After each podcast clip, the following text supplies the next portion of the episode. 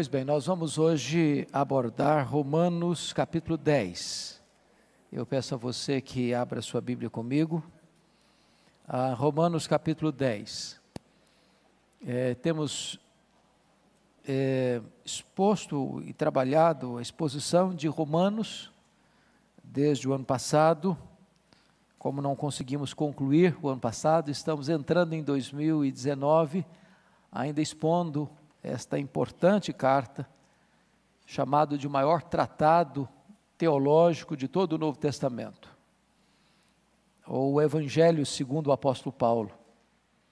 Ah, Paulo interpretando as grandes doutrinas da graça aqui neste texto. Então eu convido você para, com a Bíblia aberta, acompanhar, acompanhar a leitura de Romanos capítulo 10. Abra sua Bíblia, por favor. Está escrito: Irmãos, a boa vontade do meu coração e a minha súplica a Deus a favor deles, ou seja, dos judeus, são para que sejam salvos. Porque lhes dou testemunho de que eles têm zelo por Deus, porém não com entendimento. Porquanto, desconhecendo a justiça de Deus, e procurando estabelecer a sua própria, não se sujeitaram à que vem de Deus. Porque o fim da lei é Cristo para a justiça de todo aquele que crê. Ora, Moisés escreveu que o homem que praticar a justiça decorrente da lei viverá por ela. Mas a justiça decorrente da fé assim diz: Não perguntes em teu coração quem subirá ao céu isto é, para trazer do alto a Cristo, ou quem descerá ao abismo, isto é, para levantar Cristo dentre os mortos. Porém, que se diz: a palavra está perto de ti, na tua boca e no teu coração. Isto é, a palavra que pregamos. Se com a tua boca confessares Jesus como Senhor, e em teu coração creres que Deus o ressuscitou dentre os mortos, serás salvo. Porque com o coração se crê para a justiça, e com a boca se confessa a respeito da salvação. Porquanto a Escritura diz: todo aquele que nele crê não será confundido. Pois não há distinção entre judeu e grego, uma vez que o mesmo, que o mesmo é o Senhor de todos, rico para com todos os que o invocam porque todo aquele que invocar o nome do Senhor será salvo. Como, porém, invocarão aquele em quem não creram? E como crerão naquele de quem nada ouviram? E como ouvirão se não há quem pregue? E como pregarão se não forem enviados? Como está escrito: Quão formosos são os pés dos que anunciam coisas boas. Mas nem todos obedeceram ao Evangelho. Pois Isaías diz: Senhor, quem acreditou na nossa pregação? E assim, a fé vem pela pregação, e a pregação pela palavra de Cristo. Mas pergunto: porventura não ouviram? Sim, por certo. Por toda a terra se fez ouvir a sua voz, e as suas palavras até os confins do mundo. Pergunto mais: porventura não terá chegado isso ao conhecimento de Israel? Moisés já dizia: Eu vos porei em ciúmes com um povo que não é nação, com gente insensata, eu vos provocarei a ira. E Isaías a mais se atreve e diz: Fui achado pelos que não me procuravam, revelei-me aos que não perguntavam por mim. Quanto a Israel, porém, diz: todo dia, estendia as mãos a um povo rebelde e contradizente. A desobediência do povo de Deus é o tema que eu vou tratar com vocês nesta manhã.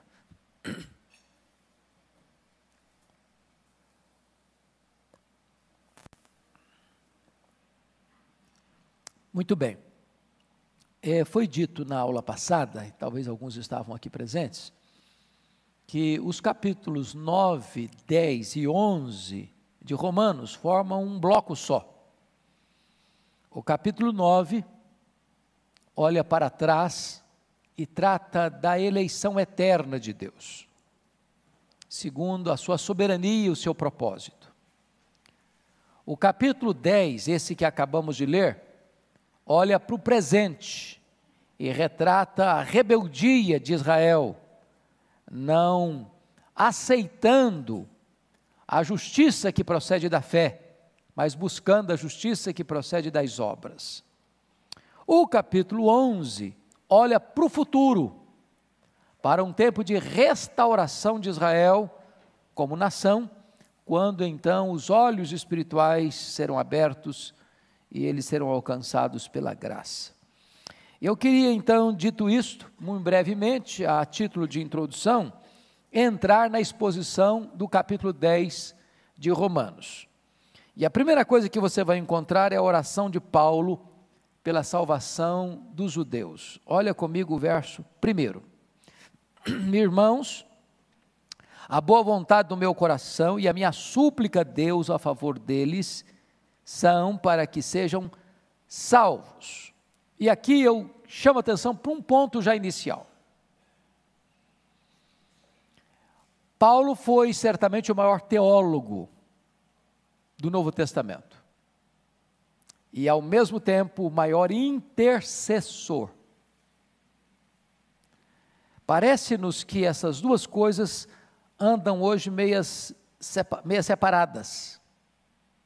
Quanto mais uma pessoa se esmera no conhecimento teológico, parece que menos tempo ele dedica à oração.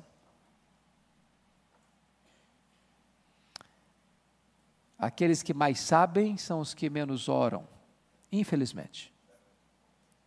E isso não está certo. Porque Paulo, mesmo sendo grande teólogo, ele era o grande intercessor. Se nós queremos ver a obra de Deus avançar, nós não podemos separar esse binômio da pregação e da oração. A outra coisa que eu quero dizer para você aqui é que Paulo amava as pessoas para as quais ele pregava. Isso é outra coisa. Porque é possível que você ame a pregação, mas não ame as pessoas para quem você prega. É possível você pregar até a verdade, mas com o coração seco, com os olhos enxutos,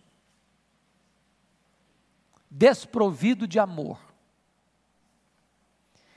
E quando eu leio as cartas de Paulo, duas coisas me chamam profundamente a atenção. Sem sair de Romanos 10, marcando aí para você não demorar para voltar, e é claro que você já está adestrado nas Escrituras, isso não demoraria mesmo. Mas veja comigo lá Filipenses capítulo 1, o que ele chega a dizer. Filipenses 1, 23 e 24. Ele diz assim: Ora, de um e outro lado estou constrangido, tendo o desejo de partir e estar com Cristo, que é incomparavelmente melhor. Mas por vossa causa é mais necessário permanecer na terra. Por amor aos crentes, ele prefere retardar sua ida para o céu. É o que ele está dizendo aqui. Mas agora olha comigo o que ele disse em Romanos 9, 3. Ele diz assim: Porque eu mesmo desejaria ser anátema, separado de Cristo, por amor dos meus irmãos, meus compatriotas, segundo a carne. Ele não só está disposto a retardar ir para o céu por causa do povo de Deus, como ele está disposto até ir para o inferno, se os seus compatrícios se converterem. Agora você percebe o seguinte: que este homem não só ama pregar, ele ama as pessoas para quem ele prega. Isso faz toda a diferença. Agora, no verso primeiro, Romanos 10, 1, a boa vontade do meu coração e a minha súplica a Deus, quando você põe coração, você põe também oração. Porque a palavra coração e oração só tem uma letrinha que faz diferença. Onde você põe o coração, aí você tem que pôr também oração. E a pergunta é: por que Paulo ora pelos judeus? Paulo pede prosperidade para os judeus aqui, financeira? É por isso que ele está orando? Paulo pede cura para os judeus aqui, é por isso que ele está orando? Paulo pede que os judeus que viviam é, sob o domínio de Roma, como um povo subjugado por Roma, para que Deus quebre o jugo político, é por isso que ele está orando? A resposta a todas as perguntas é não. Ele não está orando por isso. Isso era uma coisa importante? Era. Por que não? Mas sobre que assunto ele ora? Pela salvação dos judeus. Agora, ligue o seu televisor, o seu rádio. Sobre que assunto as pessoas estão pregando e orando hoje? Prosperidade, milagres, é, sucesso, grandeza. Essa não era a agenda de Paulo quando ele estava orando pelo seu povo. Ele estava orando pelo seu povo por uma causa muito maior, muito mais nobre, muito mais urgente, muito mais necessária, que era a salvação do seu povo. Então, esse é o primeiro ponto. Segundo ponto que eu chamo, chamo a atenção de vocês é a ignorância espiritual de Israel. Está aí nos versos 2 a 4. Veja o zelo sem entendimento dos judeus no verso 2. Porque lhes dou testemunho de que eles têm zelo por Deus, porém não com entendimento. O que, que faltava em Israel, irmãos? Era religião? Não era religião. Era fervor religioso? Não era fervor religioso. Era intensidade de agenda religiosa? Não era isso. O problema de Israel não era indiferença religiosa, era fervor religioso fora da verdade. O problema de Israel não era de ah, falta de entusiasmo, era deficiência doutrinária. O problema de Israel não era falta de sinceridade religiosa, era falta de discernimento espiritual. Então, Paulo está tratando de uma coisa soleníssima que tem forte aplicação para os nossos dias. Porque muitas pessoas confundem isso, fervor religioso. Você pode encontrar gente que vá para a igreja todo dia, que ora e jejua todo dia, que seja extremamente ardoroso na sua expressão religiosa todo dia, e mesmo assim essa pessoa está perdida. Porque o que falta para ela não é fervor, o que falta para ela é a verdade, é o discernimento. Ela tem religiosidade. Mas a religiosidade dela está fora da verdade de Deus, da revelação da palavra de Deus. Ela tem zelo, mas não, tem, não tem entendimento, não tem discernimento. E aí você vai perceber é, uma afirmação no verso 2, é o testemunho dele, eu lhes dou testemunho de que eles têm zelo por Deus. Eu sou testemunha pessoal disso. Aliás, ele era o próprio exemplo disso. Vocês se lembram como Paulo perseguiu a igreja? Como ele entrava nas casas, nas sinagogas e encerrava homens e mulheres na cadeia? Como ele entrava nas sinagogas e batia nos crentes lá, forçando-os a blasfemar? Como ele encerrou muitos dos santos em prisões, e contra esses muitos dava o seu voto quando os matavam. Mas por que, que fazia isso? Por zelo religioso. Ele achava que fazendo isso ele estava agradando a Deus. Não é que ele era um cara assim, um doidão, não. Ele, ele era um extremamente um homem religioso, um fariseu zeloso. E ele achava que ele estava agradando a Deus com isso. Pode ter certeza no passado, meus irmãos, a chamada Inquisição que matou milhões de cristãos, muita gente botou crente na fogueira achando que estava agradando a Deus com isso. Então, ele está fazendo aqui uma afirmação. Agora, no verso 3, ele vai dar uma justificativa. Qual é a justificativa do verso 3? Você pode ler o 3 comigo? Vamos lá? Porquanto, desconhecendo a justiça de Deus e procurando estabelecer a sua própria, não se sujeitaram à justiça que vem de Deus. O que, que significa isso? Vamos trocar em miúdos o versículo 3. Ah, eles não tinham discernimento, mas o, qual é o discernimento que eles não tinham? Resposta no versículo 3 desconhecendo a justiça de Deus, procurando estabelecer a sua própria justiça, não se sujeitar à justiça que vem de Deus. Como assim? O que, que era a justiça deles que eles buscavam? Qual era a justiça de Deus que eles rejeitaram? Pergunto a vocês, como é que você e eu recebemos a justiça de Deus? Como é que nós fomos justificados? Pela nossa própria justiça? Vão, vão, vão, vão, vão pensar comigo aqui. Eu já fiz essa pergunta aqui algumas vezes e eu vou tornar a repetir. Temos muita gente nova aqui hoje. A quem Deus justifica? Ao justo ou ao injusto? Resposta: ao injusto. Mas é justo o justo justificar o injusto?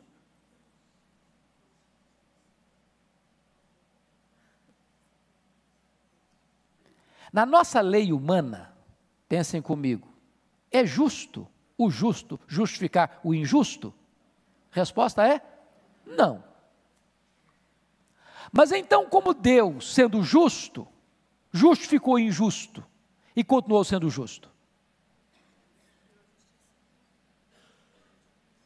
Porque a justiça que foi colocada sobre nós ou imputada a nós não é a nossa justiça, mas a justiça do justo, que levando sobre si as nossas injustiças, morreu pelos nossos pecados, quitou a nossa dívida, e agora Deus imputa ou põe na nossa conta a justiça do justo, nos justificando.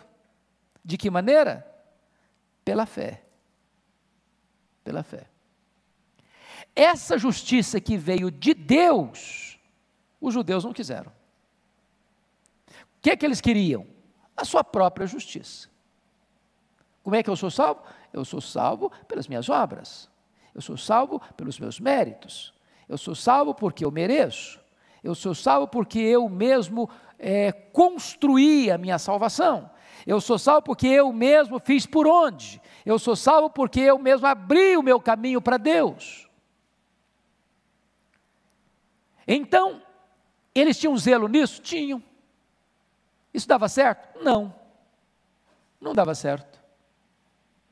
Porque a nossa própria justiça não é possível nos justificar diante de Deus. E por que não?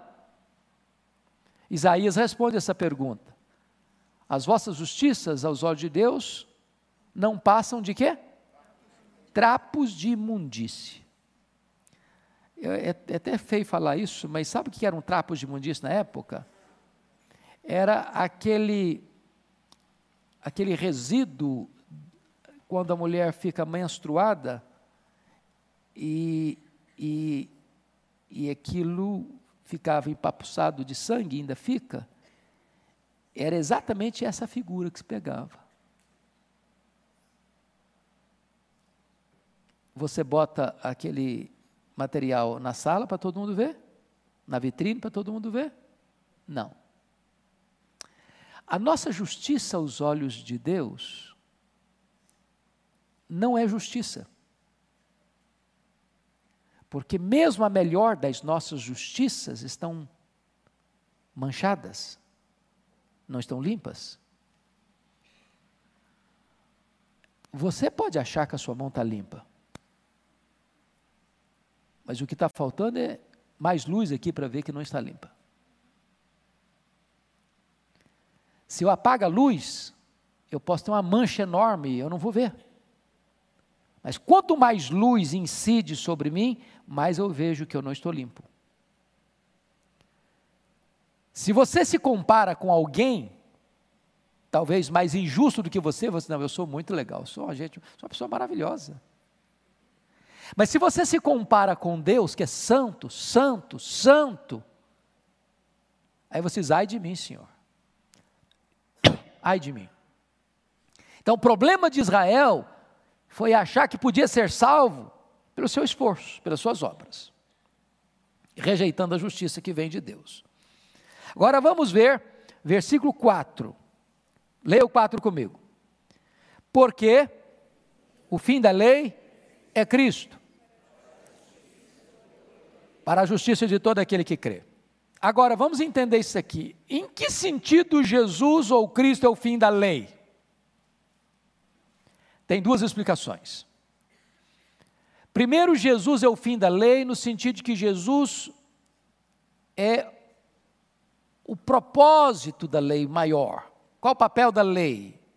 A lei é um pedagogo, é um aio que me pega na mão e me leva até Cristo. Pergunto a vocês: a lei nos foi dada com o propósito de nos salvar? Sim ou não? Não. Qual foi o propósito da lei? Qual o propósito da lei para nós? Hã? Hã? Mostrar o pecado. O papel da lei é dizer o seguinte: você é pecador. Quem pode ler os dez mandamentos e dizer, não, eu estou legal. Passei a régua, estou quites. Nada a fazer, nada a melhorar. Resolvido tudo comigo, está certinho. Você pode ir muito bem até o nono mandamento. Mas quando você encosta no décimo, você está frito. Não cobiçarás. Isso é do coração, isso é subjetivo. Nosso coração é desesperadamente corrupto. Quando eu olho o meu coração, estou frito. Então não é possível a lei ser me dada para me salvar. O papel da lei é outro. É dizer, não, você é pecador. Agora, eu tenho um propósito. Não só mostrar o seu pecado, mas pegar você pela mão e levar você em quem resolve o seu problema. Porque o papel da lei, como um pedagogo, como um aio, é me levar a Cristo. Aqui está o Salvador. Meu papel foi dizer que você é pecador e levar você até Cristo. Ele resolve o seu problema. Ele perdoa os seus pecados. Ele morreu pelos seus pecados. O sangue dele purifica você de todo pecado. Esse é o fim da lei. Ou seja, o propósito da lei, é o telos da lei. Mas também, Cristo é o fim da lei, no sentido de que quando Cristo morreu por você, a lei encerrou o seu trabalho, nesse sentido. Você não é justificado pela lei, você morreu pela lei. E aí eu vou ilustrar isso, que está lá em Romanos 7, eu já disse isso várias vezes aqui, mas vou ilustrar de novo. Romanos 7, Paulo cria uma história para contar isso. Romanos 7 diz que você e eu estamos casados com a lei. A lei é o nosso marido e nós somos a mulher. A lei é um marido perfeccionista. A lei é santa, é justa, espiritual. Mas eu, a mulher desse marido, certíssimo, não erra nunca, está sempre no padrão, sou uma mulher atabalhoada. Aí Paulo diz que a mulher está ligada ao marido enquanto o marido viver. Morrendo, porém, o marido, ela fica livre para casar-se com outro. Mas se ela se unir a outro homem enquanto o marido vive, ela é considerada o quê? Adúltera. Paulo não está tratando de casamento aí. Ele está ilustrando com o casamento a sua relação com a lei. E aí Paulo vai dizer que esse marido é tão bom, tão bom, tão bom que ele não morre. E a mulher atabalhoada não consegue se divorciar dele. Como é que resolve isso? Ele diz. Aí, sabe quem morreu? A mulher. A mulher morreu. A morte põe fim e termo ao casamento. Então vamos parar um pouquinho aqui para alguns títulos de programas de conjugais aí que precisavam dar uma repaginada. Casados para sempre. Certo ou verdadeiro? Tem alguém casado para sempre aqui? Não tem casado para sempre, nós tínhamos que repaginar isso. Porque o casado é até a morte. Hã? Prisão perpétua. Mas eu vi um outro agora há pouco. Eu vi, eu vi, fui na igreja agora que o título do programa é casa, casa, Casamento Eterno. Casamento Eterno. O programa da igreja é Casamento Eterno. Meu Deus do céu, está precisando de ler melhor o texto da Bíblia. Porque o casamento é até a morte. Não tem casamento depois lá no céu, não, gente. Aproveita agora, porque só tem aqui. É? Tem algumas pessoas, ah, até que enfim, não é possível, né? ai, ai, ai. Bom, mas aí a mulher morreu. E ao ressuscitar, ela perdeu o que? O vínculo com o primeiro marido. Agora está livre para casar com outro marido. Quem é o outro marido? Jesus Cristo. O fim da lei é Cristo. É isso que Paulo está dizendo. Então, porque o fim da lei é Cristo para a justiça de todo aquele que crê. Quando você creu no Senhor Jesus, você não está mais subjugado ao antigo marido. Você está debaixo de um outro jugo, o jugo da liberdade. Esse outro marido, Cristo, ele é perdoador. Ele é o seu salvador.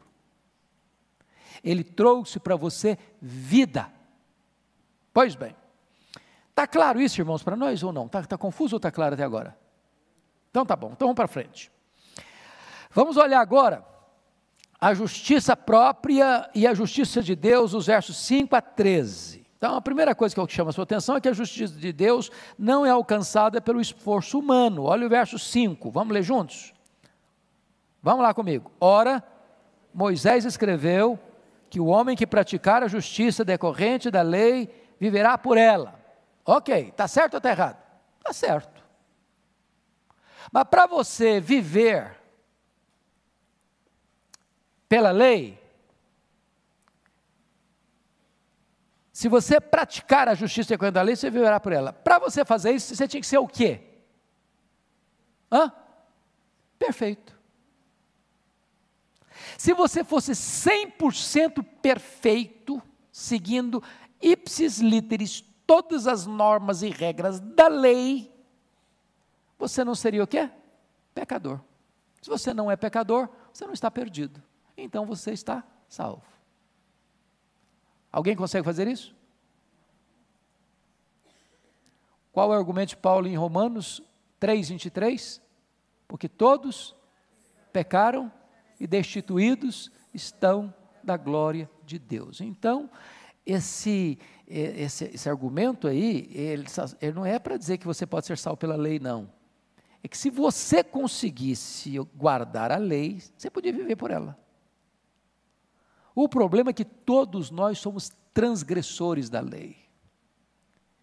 E João, na primeira carta, diz que pecado é transgredir a lei. A lei perfeita. O problema não está na lei.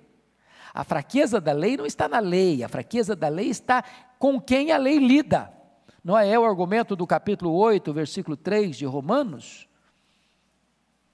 Porquanto que for impossível a lei, no que estava enferma pela carne, isso fez Deus enviando seu próprio filho em semelhança de carne pecaminosa e no tocante ao pecado. E com efeito condenou Deus na carne o pecado. Ou seja, a, por que, que foi impossível a lei? nos salvar? Por causa da nossa carne. Carne aí não é carne, é carne natureza pecaminosa. A lei lida com gente complicada. A mulher desse marido é complicada. Ela não consegue ah, seguir as normas, ela transgride.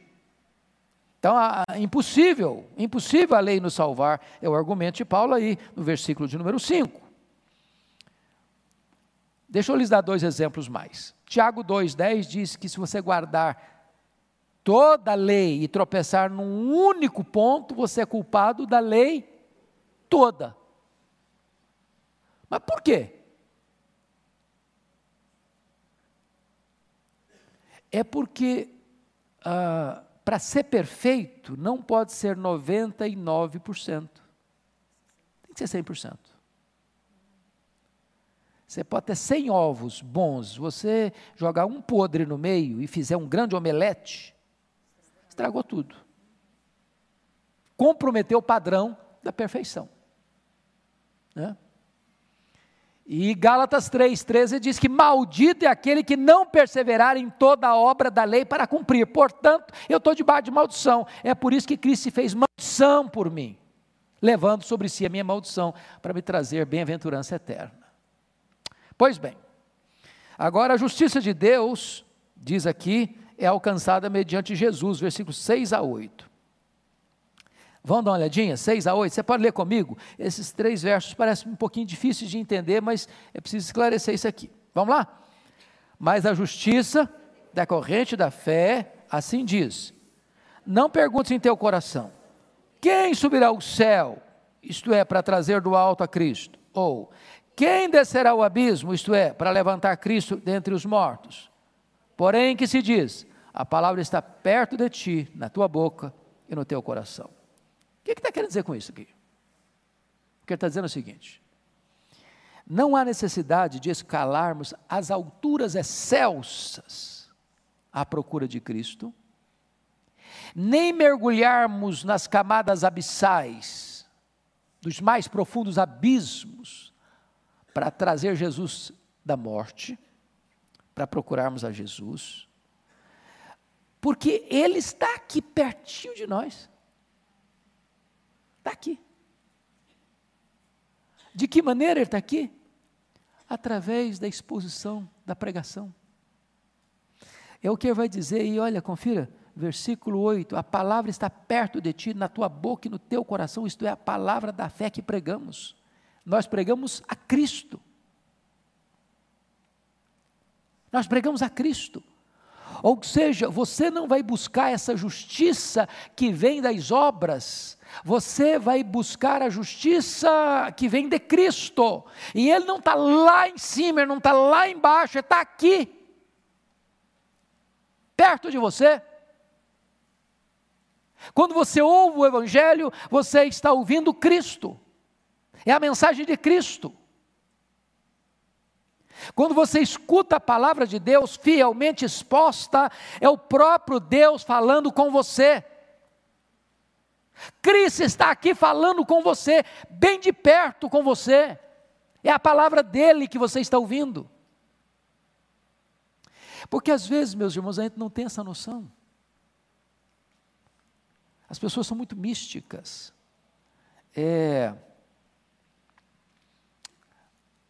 A pessoa pergunta assim: Você já escutou Deus hoje? Eu nunca escutei Deus, pastor. Eu nunca ouvi Deus. Você nunca leu sua Bíblia? Quando você lê sua Bíblia, Deus está falando com você. Você já ouviu a pregação expondo a palavra de Deus com fidelidade? Deus está falando.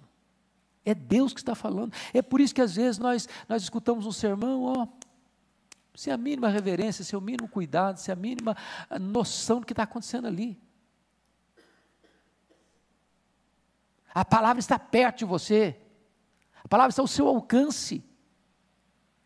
Esta é a mensagem do Evangelho. É o que Paulo está nos ensinando aqui. A palavra está perto de ti, na tua boca e no teu coração. Isto é a palavra da fé que pregamos. Então não busque Jesus lá nas alturas, não tente trazer Jesus lá das profundezas, Ele está do seu lado, Ele está, ele está aqui na palavra que está sendo anunciada. Louvado seja o Senhor por isso. Agora vamos mais entender. É, olha comigo, ah, que essa justiça de Deus, ou a justiça de Cristo, de que maneira que você pode apropriar-se dela? Por favor, ela é apropriada pela fé, mediante a fé, versículos 9 a 13. Vamos ver, então, a condição dessa salvação nos versículos 9 e 10. Vamos ler juntos esses dois versos belíssimos da Bíblia. Se, com a tua boca, confessares Jesus como Senhor, e em teu coração creres que Deus o ressuscitou dentre os mortos, serás salvo. Porque com o coração se crê para a justiça, e com a boca se confessa a respeito da salvação. Então, ele olha a fé como a raiz e a confissão como o fruto dessa raiz. Ele olha duas coisas: a fé interior e a confissão pública, andando juntas. O efeito dessa confissão, diz o verso 9, é salvação. Então vamos entender isso. Coração e boca. Coração crê, a boca confessa. O crer é do íntimo, é secreto, é pessoal, é na intimidade do seu coração. A confissão é pública, para todo mundo ouvir e perceber.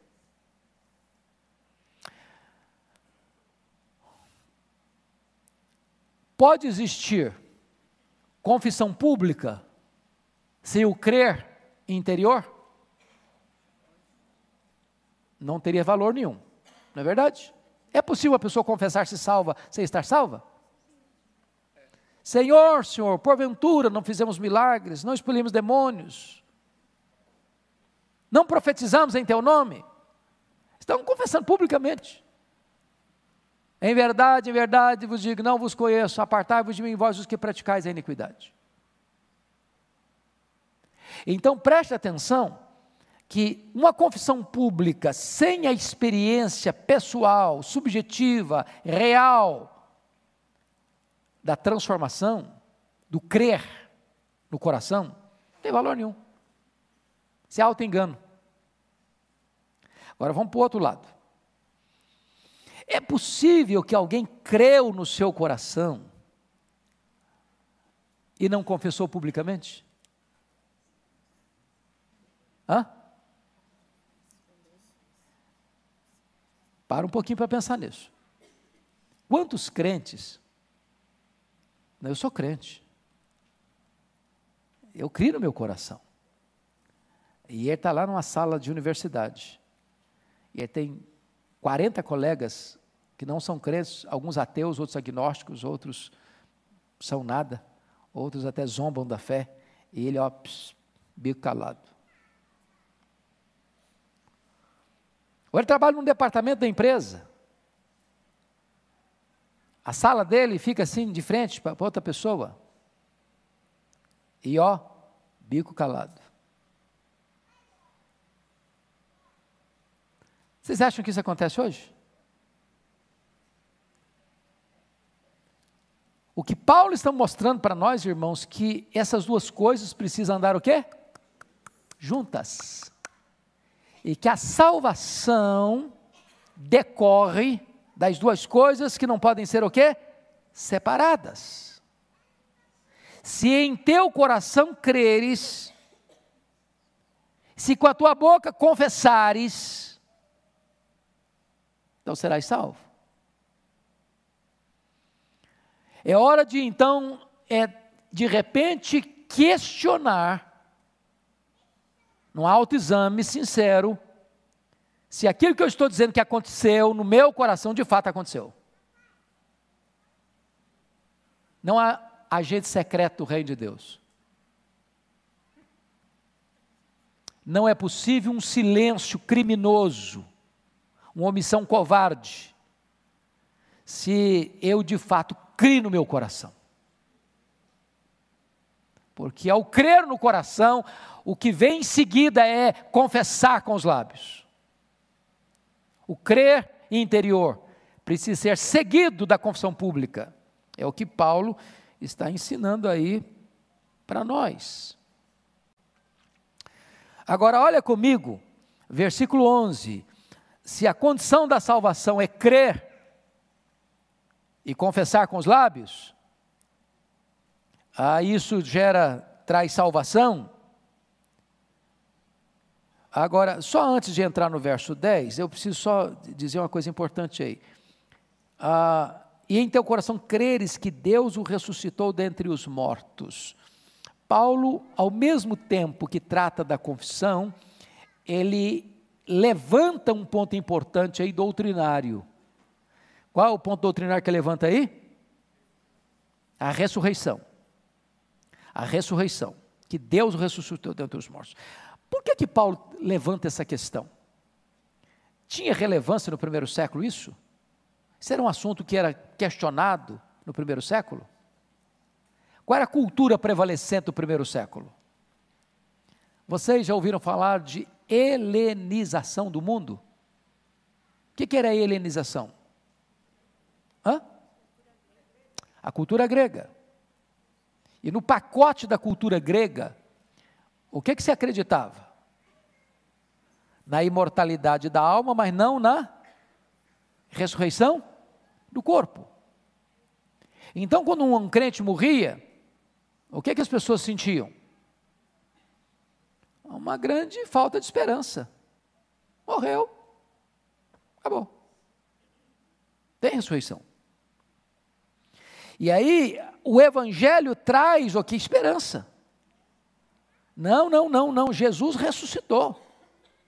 E se ele não ressuscitou, é vã a nossa esperança, é vã a nossa pregação, é vã a nossa fé. Então são os falsos testemunhos de Deus. Então os que morreram em Cristo pereceram. Mas de fato Cristo ressuscitou e Ele é as primícias dos que dormem. Nós também vamos ressuscitar. O Evangelho traz esperança. Então percebe que Paulo não consegue entender o Evangelho fora desta gloriosa verdade da esperança cristã. Agora, no verso 11, ele vai dizer o seguinte: se você é, é, é, recebeu salvação, essa salvação é segura. Olha o verso 11. Pode ler com, comigo 11? Porquanto a Escritura diz: todo aquele que nele crê não será confundido. Sabe o que significa isso? Salvação não é uma questão de será que eu estou salvo? Será que eu não estou salvo? Será que eu fui salvo? Será que eu perdi a salvação? Será que ontem eu fui salvo, mas hoje eu estou perdido? Será que amanhã eu posso ser salvo de novo? Não, não, não. Para com essa altos e baixos.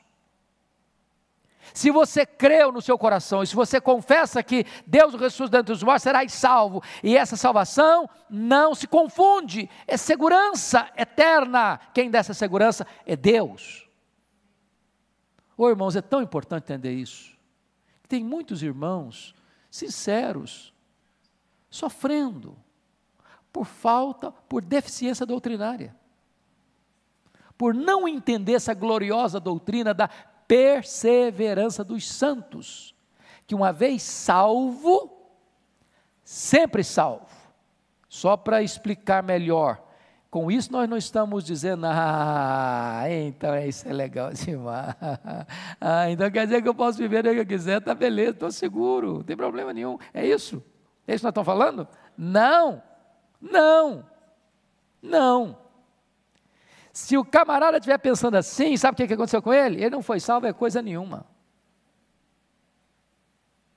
Porque Deus não nos salvou no pecado, Deus nos salvou do pecado.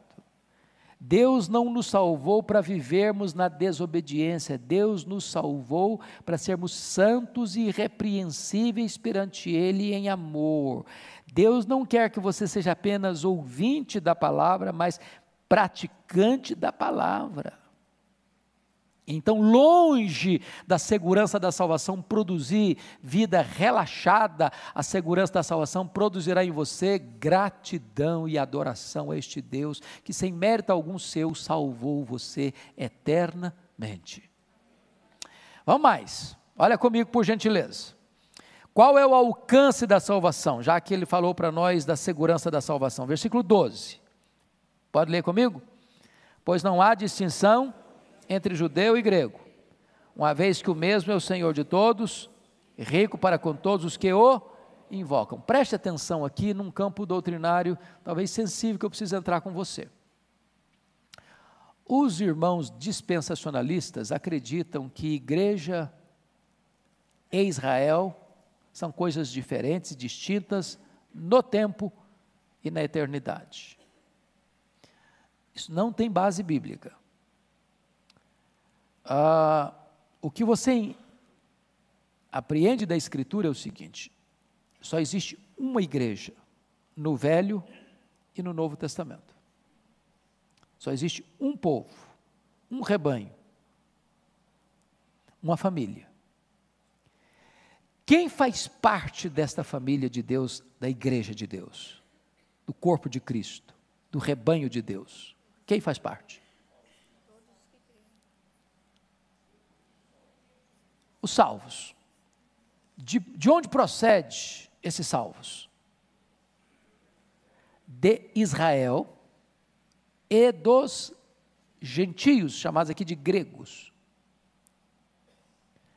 Qualquer nacionalidade, seja um judeu, ou seja um brasileiro, um japonês, um americano, um canadense, uh, um chinês, para ser salvo, o que, que ele tem que fazer? Tem que crer no Senhor Jesus Cristo. Deus usa métodos diferentes para salvar um judeu e salvar um brasileiro? Não.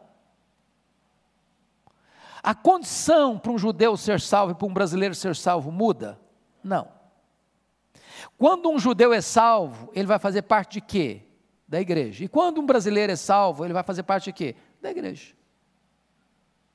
Então, a abrangência da salvação é universal. Ele morreu para comprar com seu sangue os que procedem de toda tribo, raça, povo, língua e nação, e acabou. Não tem um jeito para o judeu outro jeito para o gentio, um jeito para o brasileiro, outro jeito para quem mora em Israel. Não, a salvação é a mesma, a condição é a mesma, o instrumento pela fé é, é o mesmo, a, a, pessoa que nos salva é a mesma, é Cristo, e acabou, acabou. Está claro isso, irmãos? Ok. Agora Paulo vai fazer uma outra transição, ele vai tratar da evangelização e do evangelizador nos versos 13 a 15 os estágios da evangelização. Vamos ver aí versos 13 a 15. Pode ler comigo? Vamos lá? Porque todo aquele que invocar o nome do Senhor será salvo. Como, porém, invocarão aquele em quem não creram? E como crerão naquele de quem nada ouviram? E como ouvirão se não há quem pregue? E como pregarão se não forem enviados? Como está escrito, quão são os pés dos que anunciam coisas boas. Então, veja você, ah, que ele fala de seis estágios aí da evangelização. Preste atenção aqui: ser salvo, ser salvo, invocar, crer, ouvir, pregar, enviar. Vou trocar em miúdos. É preciso que alguém seja enviado para pregar. Segundo, é preciso pregar para que alguém ouça. Terceiro, é preciso ouvir para que alguém creia. Quarto, é preciso crer para que alguém invoque. Quinto, é preciso invocar para que alguém seja salvo. Existe uma sequência, existem estágios nesse processo da evangelização. Agora eu pergunto a vocês: nós fomos enviados ou não fomos? Hã? Fomos enviados. Quem nos enviou? Quem? Quem nos enviou, irmãos? Foi o pastor Ival, não, né? O próprio Senhor Jesus. Ide por todo mundo, fazei discípulos de todas as nações, batizando no nome do Pai e do Filho e do Espírito Santo, ensinando a guardar todas as coisas que vos tenho ordenado, e eis que estou convosco todos os dias até a consumação dos séculos. Ele nos enviou. Mas ele nos enviou a fazer o quê? Pregar é discutir política, é discutir uh, problema social, econômico uh, do mundo. Qual é a nossa missão precípua, principal? Pregar. Pregar o que? Nossas ideias? A última decisão dos concílios eclesiásticos. Pregar o que? O Evangelho. Prega o Evangelho.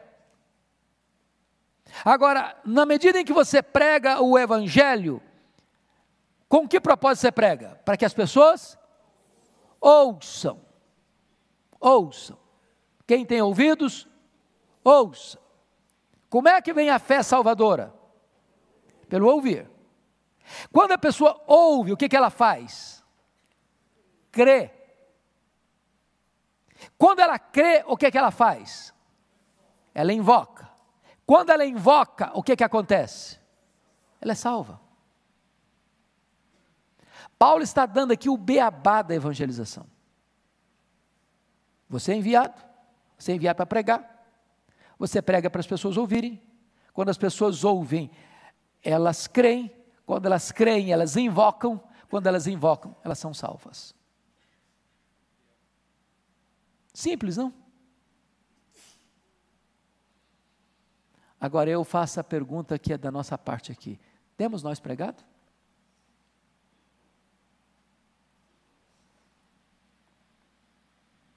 O mesmo Deus que estabeleceu os fins, estabeleceu os meios. Porque alguém pode, não, mas Deus tem os seus eleitos, eles vão ser salvos mesmo. A soberania de Deus não anula o quê? A responsabilidade humana. Irmãos, isso é muito sério, muito sério. Bom, tendo falado do uh, da evangelização, preste atenção que agora ele vai falar para nós, ele vai falar para nós da importância do evangelizador. Olha que palavras bonitas Deus fala dele no verso 15, a parte B. Pode olhar aí comigo? Como está escrito: Quão formosos são os pés dos que anunciam coisas boas. Quais coisas boas que nós anunciamos, irmãos? O Evangelho. O que é Evangelho? Boas novas. E na palavra do anjo aos pastores de Belém, boas novas de grande alegria. E qual era a boa nova de grande alegria? É que hoje vos nasceu, na cidade de Davi, o Salvador, que é Cristo, o Senhor.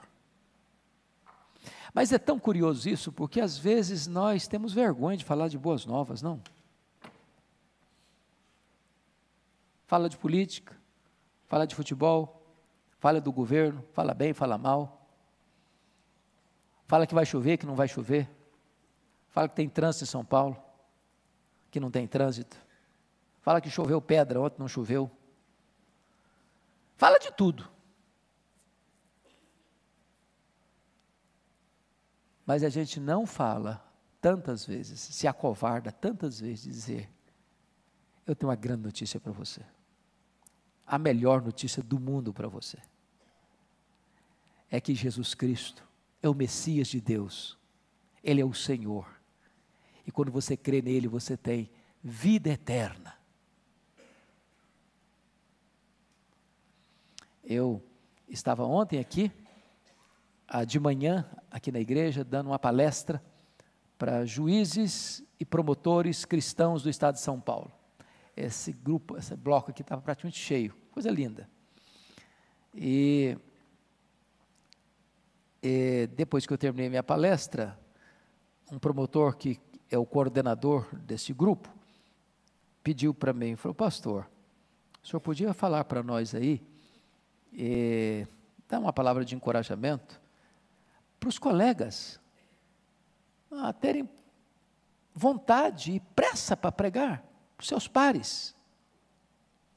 Porque às vezes, se um promotor não falar para outro promotor, um juiz não falar para outro juiz, fica difícil, às vezes, o acesso a essas pessoas, para outras pessoas alcançarem. São pessoas, às vezes, intelectualizadas ou que se acham muito importantes, e etc, etc, etc. E aí, eu dei um testemunho para eles, porque às vezes, irmãos, a gente pensa o seguinte: ah, porque o fulano de tal é o doutor, é o juiz de direito da comarca, entendeu? Então eu preciso ir para ele para uma linguajar assim lá no teto, porque se eu falar no linguajar aqui de baixo, ele não vai, não vai valorizar, não vai dar importância. Às vezes você chega diante de um professor universitário, o cara tem a cabeça grande, entendeu? O cara é cabeçudo, então sabe muito. E aí, se você ficar assim, meio, no, meio no, lá embaixo, o cara não vai te dar atenção. Aí eu contei para eles uma experiência que eu tive, que marcou minha vida. Ah, lá em Vitória, tinha uma ovelha que ah, o marido dela era um engenheiro da Petrobras. Era um cara muito culto, com doutorado, um cara, assim, muito estudado, muito erudito, tinha vários cursos de filosofia, e era um camarada agnóstico. E ele não só era agnóstico, mas zombava muito da fé cristã. E a sua mulher convidava, e ele achava que pastor, igreja, era gente que não tinha massa cinzenta na cabeça. Gente atrasada. Aí um dia, tentando espicaçar sua mulher, tirando uma casquinha também, se o seu pastor tiver coragem de vir aqui em casa conversar filosofia comigo, eu estou disposto a conversar com ele. E ela então me desafiou, falou, pastor, ele fez desafio para o senhor. Falei, filha, fala para ele que eu vou. Olha o Daniel na cova dos leões aí. e eu fui, meus irmãos, eu tive uma longa, infrutífera, desgastante e exaustiva conversa de duas horas com ele. Quanto mais eu argumentava, pior ficava. Quanto mais eu entrava no campo da ciência, dos filósofos, dos pensadores, e é tal e tal, tá mais endurecido o cara ficava. Lá pelas tantas, eu cansei daquele trem. Falei, você quer saber uma coisa? Eu estou errado. Tô, eu, eu, peguei o caminho errado. Falei, você quer saber uma coisa, fulano?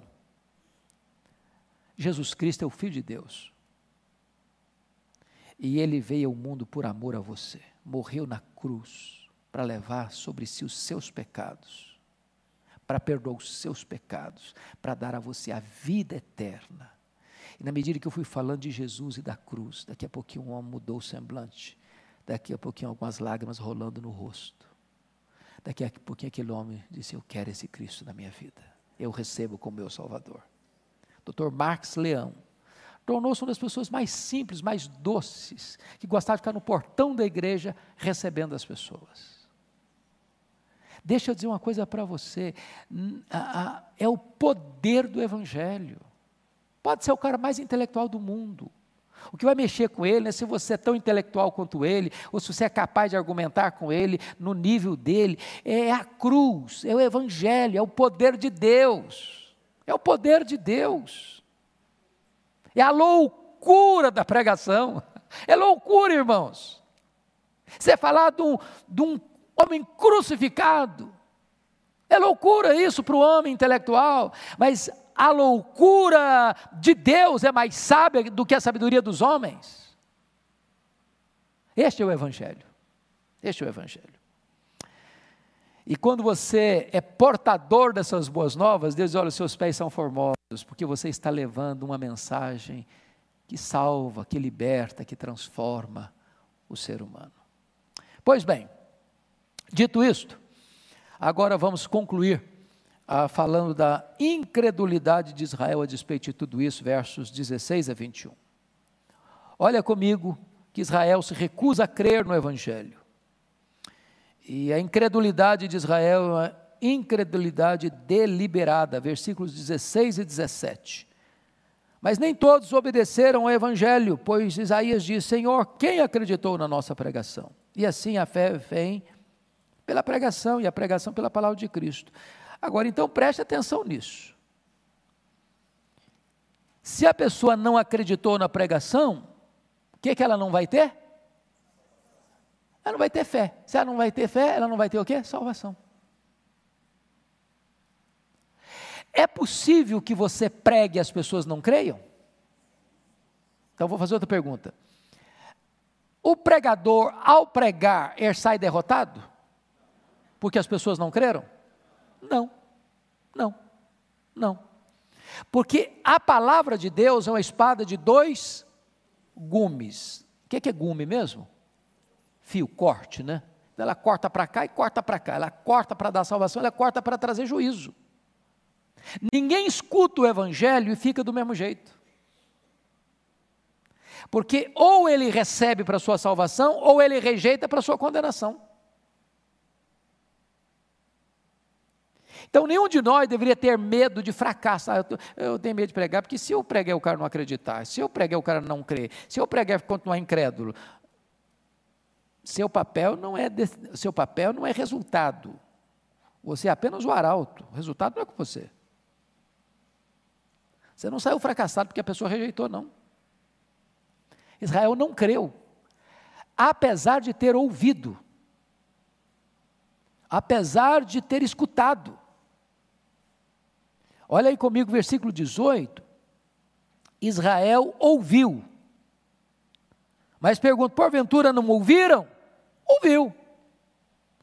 Israel entendeu, versículo 19. Pergunto mais, porventura não terá chegado isso ao conhecimento de Israel, ao entendimento de Israel? Chegou. Mas apesar de ouvir, apesar de entender, o que Israel fez? Rejeitou. Rejeitou. E rejeitou por quê? Versículo 21 diz: Porque Israel era o quê? Rebelde. Deus está com a mão estendida para Israel, Israel dá as costas para Deus. Jesus morreu por eles de braços abertos para frente deles, e eles viraram as costas para ele. Agora notem comigo, que coisa impressionante. É que os gentios creram na mensagem que Israel rejeitou. Quem são os gentios? Todos aqueles que não são israelitas são chamados de gentios, todas as nações, você e eu inclusive. Então confira comigo os versos 19 e 20. Pode ler comigo? Vamos lá? Pergunto mais: porventura não terá chegado isso ao conhecimento de Israel? Moisés já dizia: Eu os porei em ciúmes com um povo que não é nação com gente insensata eu vos provocarei a ira. E Isaías a mais se atreve e diz: Fui achado pelos que não me procuravam, revelei-me aos que não perguntavam por mim. Oh, irmãos amados, é, olha que coisa maravilhosa. Ah, Israel rejeita, e Deus então abre o caminho para um outro povo, para os gentios. E a salvação de Deus se estende a todos os povos e a todas as nações. O que, que está escrito em João 1, 11 e 12? Alguém sabe de cor isso? Veio para o que era seus, e os seus não o receberam, mas todos quantos o receberam, deu-lhes o poder de serem feitos filhos de Deus, a saber, aos que creem no seu nome. Veio para o que era seu, e os seus o quê? Não receberam. Deus ficou frustrado, ah, agora o que, que eu vou fazer? Não. Mas a todos quantos o receberam, deu-lhes o poder, deu-lhes a exousia, deu-lhes a autoridade de serem feitos filhos de Deus. Como é que uma pessoa se torna filho de Deus? A saber, aos que creem. Creem em quem? No seu nome. Gloriosamente Deus se revela a nós.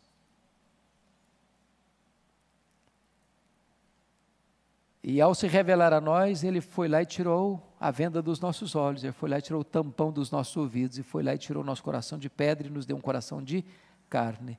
E nós então pudemos crer e encontrar em Jesus Cristo a salvação. Por isso que você e eu estamos aqui nesta manhã. Concluindo, concluindo, ah, Deus pacientemente ofereceu salvação ao rebelde Israel, no versículo 21. Vamos ler todos os versos 21, por favor? Quanto a Israel, porém, diz: todo dia estendi as mãos a um povo rebelde, contradizendo. Quantos dias Deus fez isso? Todo dia. Estendeu o que mesmo? As mãos. O gesto de estender as mãos é um gesto simpático? de acolhimento?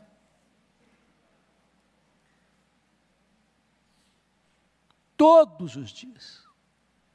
Eu estendi as mãos.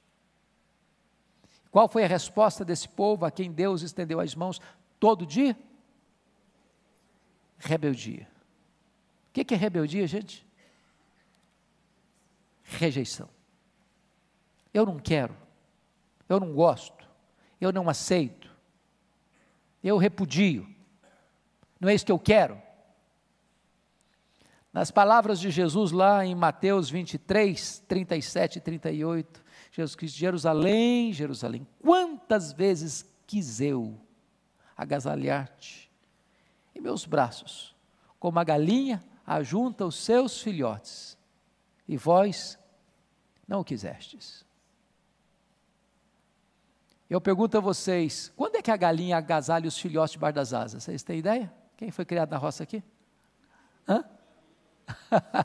Como é que é? Desculpa não ouvir. Está em perigo. Quando está em perigo? O perigo está chegando, está chovendo, está dando uma tempestade. Ah, gavião está surgindo aí, é perigoso. Pega. Vocês acham que Israel passou por alguns perigos que Deus alertou? Falou: se vocês voltarem para mim, se vocês vierem para os meus braços, isso não vai acontecer, não. Quer dar algum exemplo? Cativeiro da Babilônia cidade de Jerusalém destruída. Você já pensou o que foi o templo de Salomão, a beleza daquele templo? Quanto ouro tinha ali, quanta prata tinha ali, quanta beleza artística tinha ali? Queimado, a cidade invadida, saqueada, crianças pisadas, moças forçadas, velhos completamente ultrajados, gente morrendo de fome, E Deus diz: Olha, a tempestade está vindo, venha para cá, venha para debaixo das minhas asas, venha para os meus braços. E o povo, rebelde, não quero, não quero, não quero. A tempestade veio e os arrastou. Mas tudo isso é nada ou apenas símbolo daquilo que é mais trágico. O que é, mais trágico? O juízo final. O juízo final. E Deus ainda está de braços abertos, chamando um povo rebelde. Agora não é só Israel, não. Todas as pessoas. Vinde a mim, todos vós que estáis cansados e sobrecarregados, eu vos enviarei. Se eu recuso esse convite, pode ser que eu vou ter que enfrentar a sua ira no grande dia do juízo. Irmãos, o tempo é hoje de voltar-se para Deus. E Ele de braços abertos está, e a sua graça é maravilhosa, a sua misericórdia é infinita, e todo aquele que se volta para Ele, Deus abraça, Deus acolhe. Ainda que sujo, como o pródigo, ainda que tenha desperdiçado a vida e os bens, dissolutamente, tem braço aberto tem festa da restauração. Que Deus nos abençoe. Vamos ficar em pé?